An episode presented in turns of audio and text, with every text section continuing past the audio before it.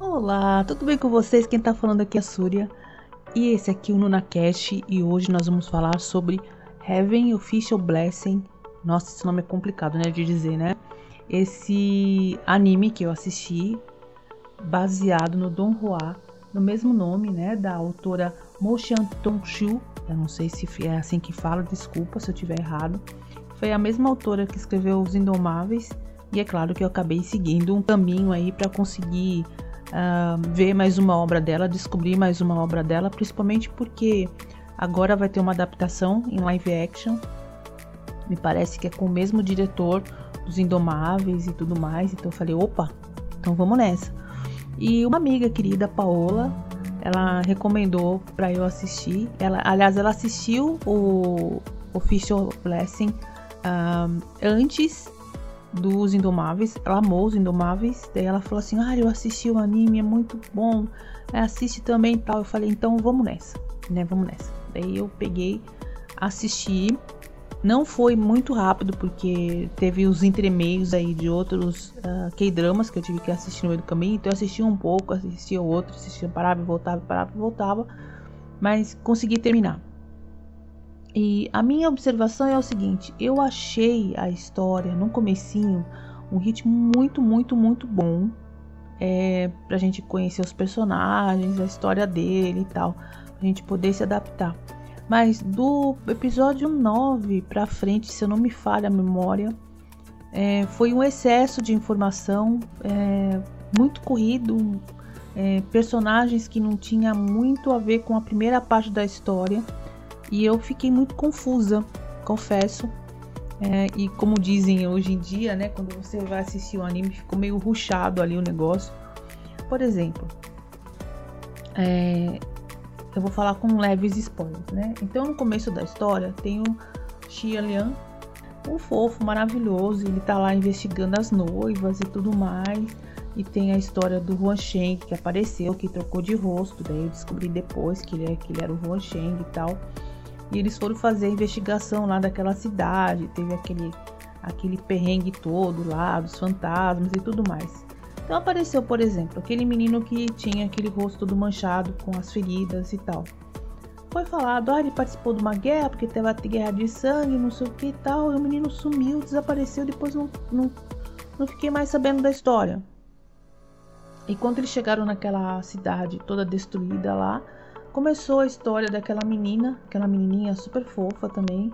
É, e eu falei assim, meu, quem é essa menina? Né? Qual é a história dela? Começaram a falar um monte de coisa do passado dela, é, que ela era fazia parte da equipe lá do Xian Liang, que ele era no passado que ele era general e, e coisas assim. Daí eu falei assim, gente, mas espera aí. É, o que que tem essa história a ver com a história do começo? A história das noivas, porque a história das noivas tem a ver com uma outra personagem que também sumiu, é, que tinha, que estava se sentindo traída com o noivo, com o namorado, papapá e papapó. Daí eu falei assim, gente, tem alguma coisa errada aí.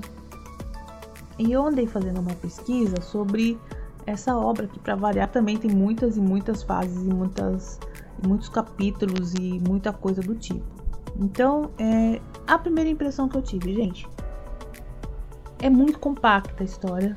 É muita informação que eles tentam passar, meio reduzida.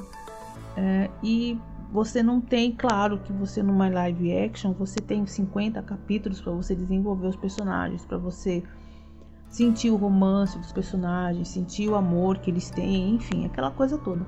Mas nesses 12 episódios eu realmente não senti é, uma firmeza no roteiro. A única informação que eu tive foi que me parece que essa história é uma parte central, né, da, da de toda a saga do Xianlian e, e do Hua Sheng. Então, eu falei assim, então ok.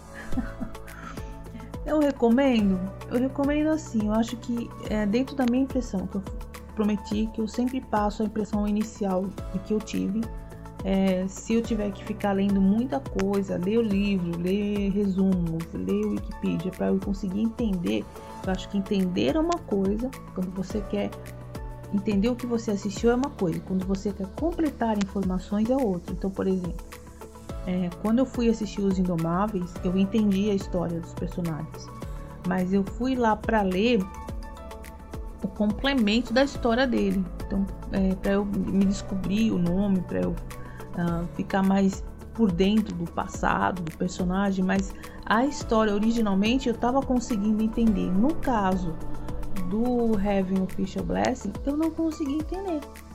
Gente, meu tic-tac tá muito ruim. Então, eu recomendo para quem leu o manual, ou, ou, parece que teve um romance também, né, que foi publicado em 2017 então quem leu a tradução, quem curtiu, acho que esse anime vai ser sensacional, porque o desenho dele é lindo. Agora vem a parte que eu gostei. A parte gráfica dele é sensacional, as cenas de ação são lindas, uh, tudo lindo. Ele é maravilhoso, ele é maravilhoso. Mas eu recomendo somente para quem conhece ou, ou tem um tic-tac mais desenvolvido que o meu porque realmente nesse ponto ficou devendo. Eu fiquei sem entender muita, muitas coisas. E não foi o entendimento de não entender os nomes ou alguma coisa assim. Foi entendimento da história mesmo. Olha, fulano brigou com não sei quem, porque daí apareceu uma pessoa que eu não entendi qual que era a relação que tinha no começo, que tinha no fim, aqueles gigantes lá. Porque as cobras, que não controlava as cobras, mas o que tinha a ver as cobras com a história, mas eu não controlo mais, agora é outra pessoa é, não é o Roncheng que, faz, que controla as cobras, mas o que, que, tem ele a ver com isso? Mas por que ele fez isso? Qual foi a intenção dele? É, enfim. Então é isso, gente. Eu vou é, fazer, eu vou continuar seguindo. Ah, parece que o, vai ter a segunda temporada, tá? Então não sei como é que eles vão. Qual a intenção da segunda temporada? não sei o que, que eles vão colocar nessa segunda temporada. É, vai continuar o romance dos dois, eu, eu não sei, depende do que vai ter no livro. Vou atrás das fotos sobre a produção. Parece que eu vi algumas fotos do making off, né, do, dos bastidores, e tá muito bonitinho. O Xianlian usando aquele chapéuzinho com aquele véu. Gente, achei muito gracinha aquilo. Eu não gostei, eu achei a roupa assim, particularmente, não sei, claro, você vendo nos bastidores é uma coisa e você vê acabado é outra. Eu particularmente achei as roupas do Hansheng muito simples. Assim, dentro da grandiosidade que eram feitas as roupas nos Indomáveis, cheio de acessórios, eu achei a roupa do Hansheng muito simples, assim, só um paninho vermelho e alguma coisa do tipo. Então, claro, vamos ver depois finalizado, pode ser que as cenas que eles fotografaram, né, os, os, paparazzi fotografaram, é, podia ser uma cena, sei lá, não finalizada ou alguma coisa do tipo, né? Então o que vale mesmo vai ser no final. Bom, então acho que era só isso mesmo que eu tinha que falar para vocês. E eu vou finalizando por aqui. Meu nome é Súria e você está ouvindo no NunaCast. Até semana que vem.